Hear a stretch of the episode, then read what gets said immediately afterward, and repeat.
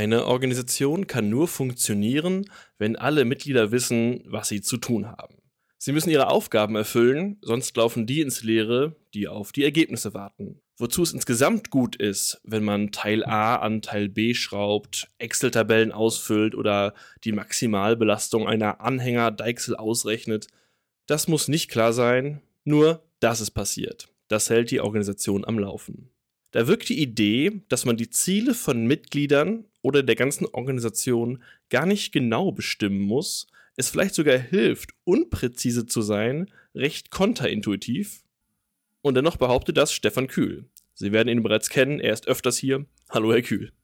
Hallo, Herr Hermwille. Bevor wir tiefer reingehen zur Frage Ziele und wofür sind sie gut, erst doch diese Einordnung. Sie finden doch auch, dass es wichtig für eine Organisation ist, ihren Mitgliedern klare Ziele vorzugeben, oder? Ja, ähm, also es ist jedenfalls ein klassisches Dilemma, mit dem wir es zu tun haben. Also es gibt sehr viele gute Gründe dafür zu sagen, dass es in Organisationen Ziele gibt. Ermöglicht eben die verschiedenen Organisationsmitglieder mit relativ genauen Aufgaben auszustatten, die dann eben auch so kaskadenartig miteinander kombiniert werden können.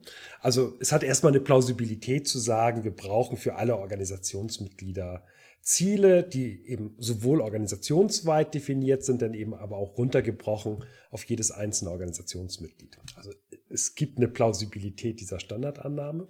Und gleichzeitig wissen wir aber auch, ähm, dass Organisationen häufig dadurch auch ganz gut funktionieren, dass es immer wieder auch Abweichungen von dem gibt, was als Zielkatalog in der Organisation existiert. Also man, man merkt so Suchbewegungen, die entstehen in dem Moment, wo eben die Organisationsmitglieder nicht durch zu dogmatisch vorgegebene Ziele oder Strategien geprägt sind. Und das macht dann eben, wenn man das radikalisiert, und es gibt einige Organisationstheoretiker, die das machen, ähm, die sagen, das ist nicht so sehr eine Organisation, eine Organisation ist nicht so sehr eine Zielumsetzungsmaschinerie, sondern es ist eher eine Zielsuch- Maschinerie, die eben ganz anders funktioniert, als in diesen ganz klassischen Strategievorstellungen normalerweise vorgesehen sind. Woran orientiert man sich dann in seinen Handlungen, wenn, wenn es die Ziele nicht sind?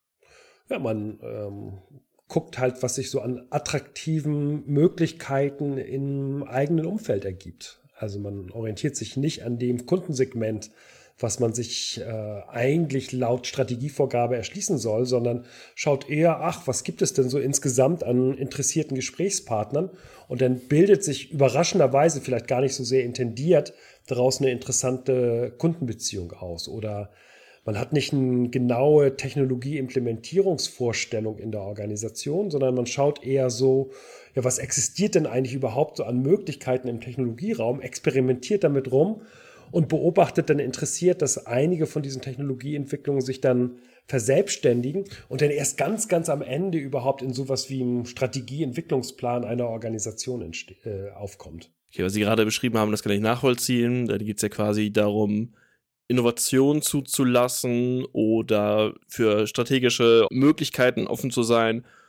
Das heißt, vielleicht brauchen wir noch eine Unterscheidung davon, dass es verschiedene Ebenen in Organisationen gibt und verschiedene nennen wir es mal Zielgruppen, die Ziele brauchen. Es gibt strategische Ziele vielleicht und dann gibt es operative für einzelne Mitglieder. Denn also, ich muss doch wissen, als Mitglied in meinem Organisationsalltag, woran ich, also am Ende, woran ich gemessen werde. Welche Arbeit ist für die Organisation wichtig, wie ich tue und ich muss doch wissen, was von mir eigentlich erwartet wird. Wenn meine Ziele offen sind, dann weiß ich auch nicht, was eigentlich gut ist, was ich tue. Ja, also die, die Auffassung kann man ähm, vertreten und es gibt ja auch ähm, die entsprechenden Vorstellungen, dass man bestimmte, jedenfalls bestimmte Organisationen, Unternehmen, Krankenhäuser eben sehr stark über diese Zielvorgaben und Zielvereinbarungen steuern kann. Also das ist sicherlich ähm, eine Vorstellung, die, die herrscht. Aber es ist natürlich in gewisser Art und Weise auch eine ziemlich statische, weil sie ja davon ausgeht, dass die Ziele, die dann einmal fixiert worden sind, nachher am Ende auch das Kriterium dafür sind, ob die Organisation im Sinne, die Organisationsmitglieder im Sinne der Organisation gehandelt haben oder nicht. Und man kann natürlich sagen, ähm, ganz anderes Konzept. Ähm, ich radikalisiere das jetzt. Ähm, ihr wisst ungefähr, in welchem Raum sich diese Organisation bewegt macht was Sinnvolles, sorgt dafür, dass einigermaßen ihr das Geld wieder reinkriegt, was ihr ausgebt. Ähm, und nachher gucken wir am Ende des Jahres, ob das sinnvoll gewesen ist, was ihr gemacht habt oder was ihr nicht gemacht habt.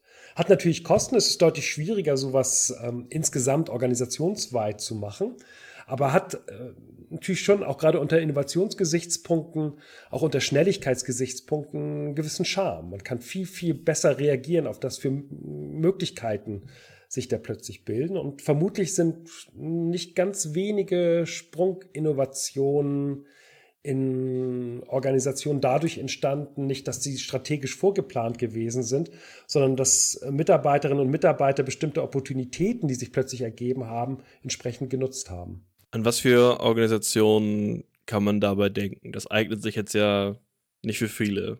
Das, das klassische Beispiel ist vielleicht sowas wie so eine Filmproduktionsfirma. Für die ist es vielleicht brauchbar, keine klaren Zielvorgaben zu machen, also überall, wo man kreativ wird. Ist das der klassische Fall davon, dass man da keine Ziele braucht? Naja, also kann, kann natürlich argumentieren, dass ähm, es eine Vielzahl von Organisationen gibt, die äh, davon profitieren können, wenn ihre Organisationsmitglieder eine gewisse Zieloffenheit haben. Also ich denke jetzt an Armeen oder auch Polizeien, also um nicht auf das klassische Beispiel von ähm, Unternehmen zu kommen. Also bei, bei Armeen kann man natürlich sagen, ja, es gibt sowas äh, wie eine Gesamtstrategie, die umgesetzt werden soll und die wird dann runtergebrochen bis auf eine taktische Ebene. Und natürlich profitieren Armeen sehr stark davon, wenn es strategische Überlegungen gibt, wie zum Beispiel bestimmte Schlachten äh, gewonnen werden sollen. Und wenn man sich anguckt, woher diese ganzen Überlegungen zu Strategie und Zielfindung, Zielrunterbrechung kommen, dann ähm, ist das der militärische Bereich, also eigentlich der klassische Fall, wo wir es mit Zielen zu tun haben.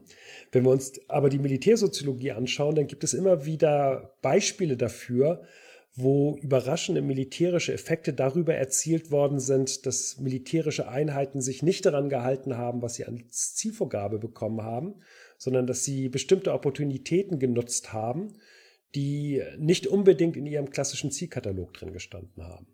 Und ganz ähnlich kann man eben auch bei Polizeien gucken. Also es gibt schon Vorstellungen, also die sind ja glücklicherweise über Wenn-Dann-Programme, also über Gesetze geführt, die dürfen nicht einfach äh, ähm, ihre Mittel völlig frei wählen, mit denen sie äh, die öffentliche Sicherheit in einer Stadt herstellen, das ist klar. Aber es gibt ja schon auch da immer wieder bestimmte Schwerpunktsetzungen, wo gesagt wird, naja, wir möchten den und den Kriminalitätsbereich in den Griff bekommen. Aber auch da kann man natürlich ähm, erstmal ein Verständnis dafür haben, wenn Polizeieinheiten eher situativ, opportunistisch auf bestimmte Gelegenheiten reagieren und das dafür nutzen, um dann sowas wie eigene Zielvorstellungen auszubilden. Also ich würde es nicht konzentrieren auf Werbeagenturen oder Innovationsagenturen, sondern würde schon sagen, dass ein Großteil der Organisationen davon profitiert, wenn die Ziele nicht allzu eng, nicht allzu genau vorgegeben sind und eben auch gerade der Abweichungsraum für Ziele vorhanden ist.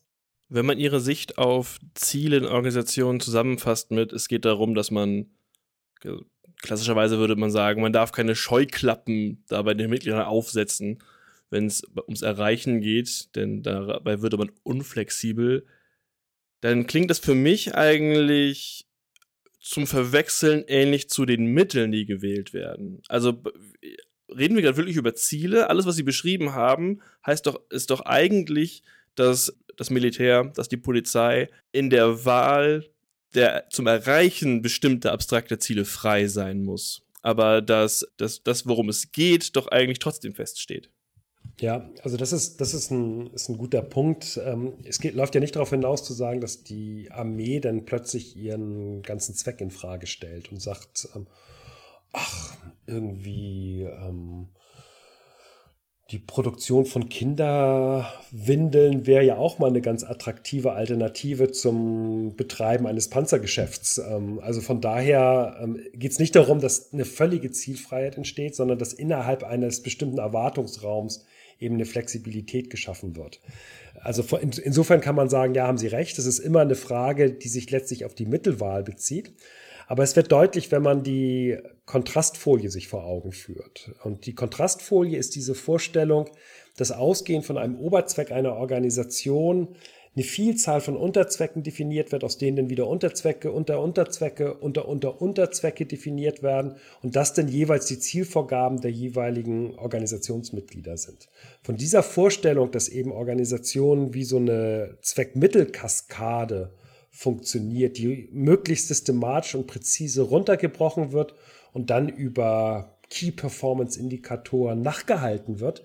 Ähm, das wird letztlich damit in Frage gestellt, dass man sagt, naja, natürlich kann man das in gewisser Art und Weise als Steuerungsform in Organisationen nutzen. Aber wenn die Organisationsmitglieder was ganz anderes machen, in der Vorstellung, dass das auch eine Sinnhaftigkeit für Organisationen hat, dann kann es Sinn machen, sie in diese Richtung laufen zu lassen. Alles, was Sie bisher beschrieben haben, da würde ich mitgehen. Natürlich ist es sinnvoll, dass man Mitglieder einer Organisation nicht so genau alles vorgibt, dass sie keine Möglichkeit mehr zum selber Denken haben. Natürlich ist es sinnvoll, wenn ähm, goldene Gelegenheiten auch genommen werden dürfen. Dann ist die Frage, wer legt fest, war das gerade eine goldene Gelegenheit? Aber was ist der Nachteil? Warum sollte ich dieses, warum sollte ich etwas nicht offen lassen? Warum sollte ich genau wissen, was meine Mitglieder wofür tun?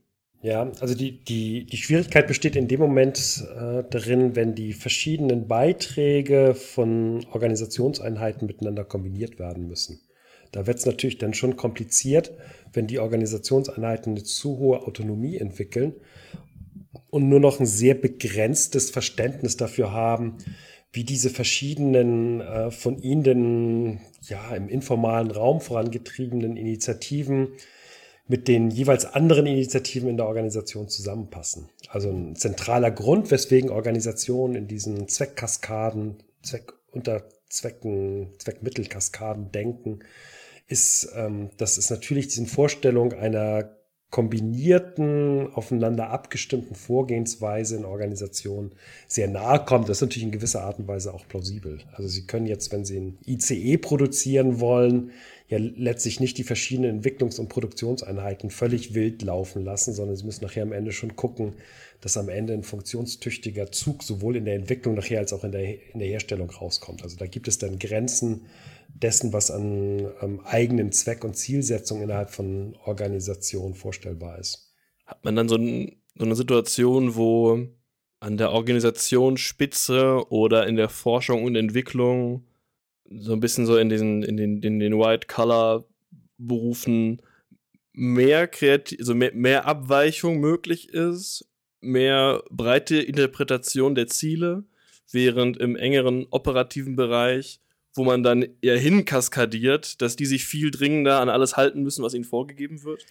Ja, also es ist sicherlich so, wenn Sie, wenn Sie jetzt zum Beispiel im Vertriebsbereich ähm, eine extrem enge Steuerung über Zielvorgaben haben, dass die Möglichkeiten ähm, da geringer sind oder wenn Sie jetzt in den klassischen Fließbandbereich reingehen, da ist die Ausbildung von eigenen Zielen unwahrscheinlich. Also wenn jetzt hier eine Lieferantin klingelt und ein Paket vorbeibringt, dann ähm, ist das sehr eng im Rahmen ihrer Zielvorgaben. Und ich vermute, wenn ich mit ihr darüber sprechen würde, welche Möglichkeiten sie denn hätte, im Rahmen ihrer Zielvorgaben eigene Ideen zu entwickeln und eigene Ziele umzusetzen, würde sie mich aller Wahrscheinlichkeit nach irritiert angucken. Also insofern stimmt das schon. Oh, ich würde Ihnen sofort genau bei dem Beispiel widersprechen. Ich glaube, wenn jemand kreativ darin ist, ähm, die Vorgaben zu interpretieren, dann sind es Paketbotinnen und Boten. Sieht man selten in anderen Berufen, aber das ist ja auch, glaube ich, einfach nur der Not der Situation geboren.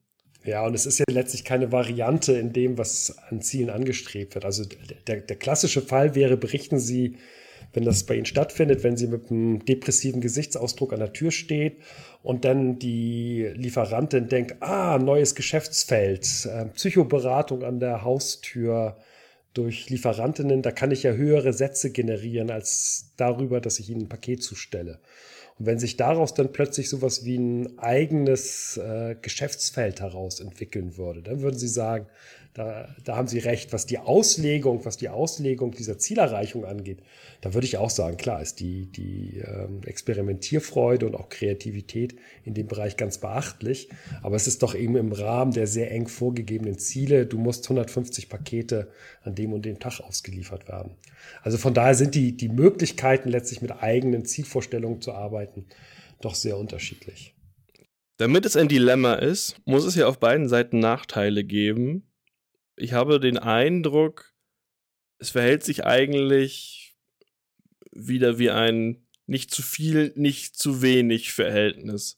Ich möchte klare Vorgaben im operativen Bereich und Erwartungssicherheit und ich möchte dem, dem strategischen Bereich äh, die Möglichkeit geben, sich auch opportun zu verhalten. Wie schauen Sie auf diese Einordnung? Ja, man, man kann im Prinzip ja jedes Dilemma in so einer Art sowohl als auch irgendwo liegt die Wahrheit in der Mitte ähm, Situation auflösen. Ich glaube, damit würde man ein bisschen die Komplexität der Problemlage übersehen. Also wenn man es überträgt jetzt auf die Strategiediskussion, und das ist äh, in der Strategiediskussion findet eins zu eins letztlich genau das statt, was wir auch eben als Dilemma in der Zielsetzungsdiskussion haben.